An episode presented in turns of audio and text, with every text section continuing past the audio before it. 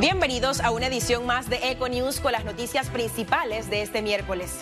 Más de 10 estructuras fueron evaluadas tras el sismo de 6.8 que sacudió Panamá este martes. Más detalles en la siguiente nota. Equipos del SINAPROC y bomberos continúan con el monitoreo e inspección de algunas edificaciones que resultaron afectadas por el movimiento telúrico. Nuestros ingenieros van a continuar con lo que son las evaluaciones de algunos reportes porque obviamente las personas pues eh, toman un poco de aprensión y ya pues solicitan que se hagan estas evaluaciones. En la provincia de Chiriquí, unidades de los estamentos de seguridad realizaron evaluación en la UNACHI. Que han encontrado hasta el momento que yo hice la pregunta era si era algo que podía ser peligroso y me han indicado pues que no, que son asuntos pues que son eh, propios de los eventos sísmicos. Personal del cuerpo de bomberos brindó recomendaciones al darse un evento sísmico. Debajo de algunos eh, artículos como mesas que sean resistentes, eh, no se ponga debajo de vigas, que muchas veces decimos que este es el lugar seguro, sin embargo debemos estar en lugares eh, donde, por ejemplo, perdón, en la recámara o en la sala, pero buscar muebles que nos pudieran proteger en un momento dado de objetos, sobre todo contundentes que pueden caer. El Instituto de Geociencias de la Universidad de Panamá se mantendrá en vigilancia continua. Más de 24 mil funcionarios de instituciones del Estado participarán en la operación Semana Santa 2023, que busca garantizar la seguridad de los viajeros hacia el interior del país, atender emergencias y ejecutar acciones policiales para mantener la vigilancia en la ciudad capital. Se ejecutarán acciones de seguridad, prevención y respuesta ante situaciones que se puedan presentar durante el desplazamiento de las personas hacia distintos puntos del país. Habrá personal y equipo disponible en las carreteras a fin de evitar accidentes de tránsito o incidentes en áreas de esparcimiento. La Policía Nacional desplegará 13.216 unidades policiales para el operativo.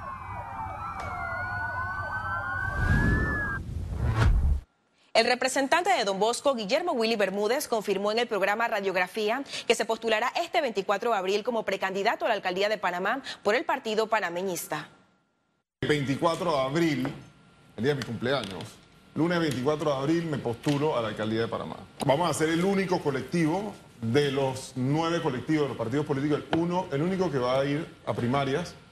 Eh, yo creo que es parte de la democracia, que las personas a lo interno de cada colectivo escoja sus candidatos y de esa manera nosotros estar ya listos, organizándonos, eh, haciendo nuestra campaña, los 60 días que nos permite la ley legalmente para lo que es la para lo que es la alcaldía de Panamá.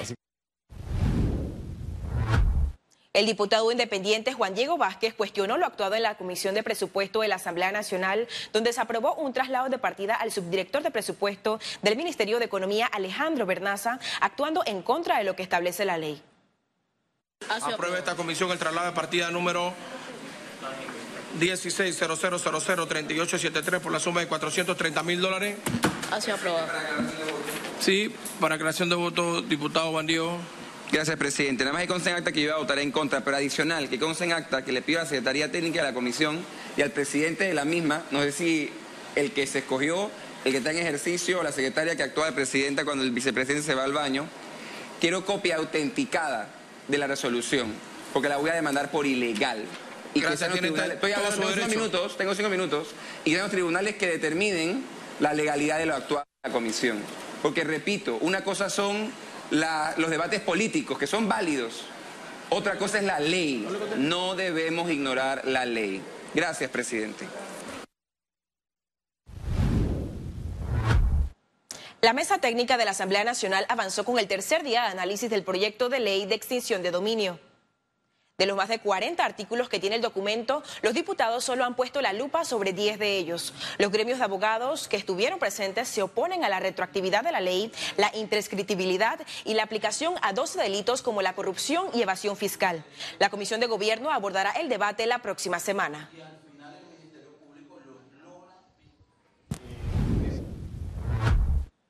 El presidente Laurentino Cortizo oficializó este miércoles la orden de proceder para el diseño y construcción de la vía turística Summit Gamboa, una de las arterias que conecta las provincias de Panamá y Colón.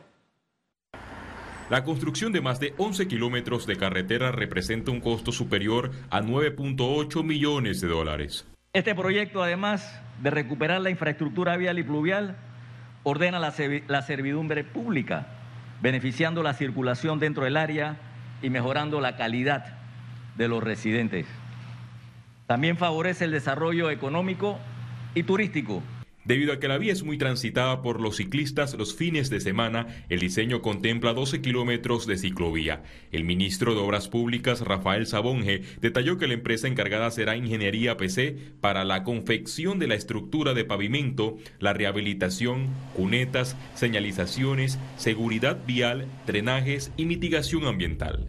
Son 12 kilómetros de una ciclovía recreativa, eh, turística obviamente, pero también deportiva eh, que va a arrancar en el puente Centenario y llega hasta Gamboa. Una ciclovía de 3.5 metros de ancho. El presidente Laurentino Cortizo dedicó parte de su discurso a la crisis por el coronavirus y la guerra entre Rusia y Ucrania. Son cosas que no podemos olvidar. Y no solamente eso, se diseña, que por cierto, reconocido como el mejor programa de apoyo en la región, también el, el vale digital. Esta vía debe estar lista en los próximos 18 meses. Félix Antonio Chávez, Econius. El sacerdote panameño Donaciano Alarcón, quien fue expulsado por el gobierno de Nicaragua este lunes, se encuentra en buen estado de salud en la sede de los misioneros claretianos en Honduras y en contacto con las autoridades eclesiásticas. La recibí el mismo día que fui expulsado, en la mañana, por el, por la el jefe de la policía. O expulsado o la cárcel. Me, amenazaron de eso. Solo, solo le digo eso. O sea, no. Eh, el mismo día que iba a salir, me amenazó. En la mañana nos detuvo la policía a mí, al padre, y me dijeron que si no. Y, prácticamente me dieron a entender que no me iban a expulsar, solamente que me, me advertían, ¿verdad? Si eso se puede llamar amenaza. Me llamó la embajada de Honduras aquí en. Eh, de Panamá aquí en Honduras y me pidió mi pasaporte, me dio disponibilidad, me atendieron con mucho cariño, hice una videoconferencia con ellos y, yo estoy contento por, por la atención. Economía. Panamá debe mantener su modelo económico en libertad, sustentan empresarios. Señalan que las cifras de crecimiento del país en los últimos años son evidencia de buen funcionamiento. El modelo económico de Panamá se caracteriza por ser una economía comercialmente abierta, capitalista, con un sistema monetario dolarizado. Empresarios señalan que este modelo debe mantenerse y fortalecerse. Si tenemos crecimiento, es un modelo que Panamá tiene la oportunidad para seguirlo impulsando. Ajustemos aquellas cosas que aún faltan para que podamos fortalecer ese modelo económico. Creo importantísimo la libertad de empresa, creo importantísimo la institucionalidad, creo importantísimo la regulación que corresponda al Estado en temas puntuales para garantizar un sistema de justicia que permita que los panameños podamos seguir adelante en muchos de nuestros esfuerzos.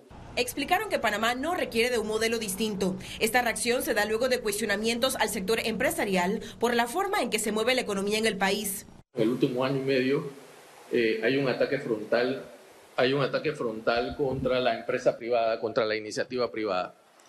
Eh, y por supuesto contra los empresarios. Y nosotros, a través de lo, del pensamiento crítico y la racionalidad, vamos a demostrar todo lo contrario. Eh, el modelo económico que tiene Panamá es exitoso, es el que nos ha hecho florecer y crecer como país y desarrollarnos. que si puede tener algunas distorsiones, bueno, desde la racionalidad vamos a analizar esas. Este tema será abordado del 25 al 27 de abril durante la Conferencia Anual de Ejecutivos CADE 2023 organizada por APEDE. El próximo viernes 7 de abril será día libre por tratarse de Viernes Santo. El Código Laboral lo establece como Día de Duelo Nacional. A continuación, el Ministerio de Trabajo explica cómo se deben de pagar los días libres por Semana Santa.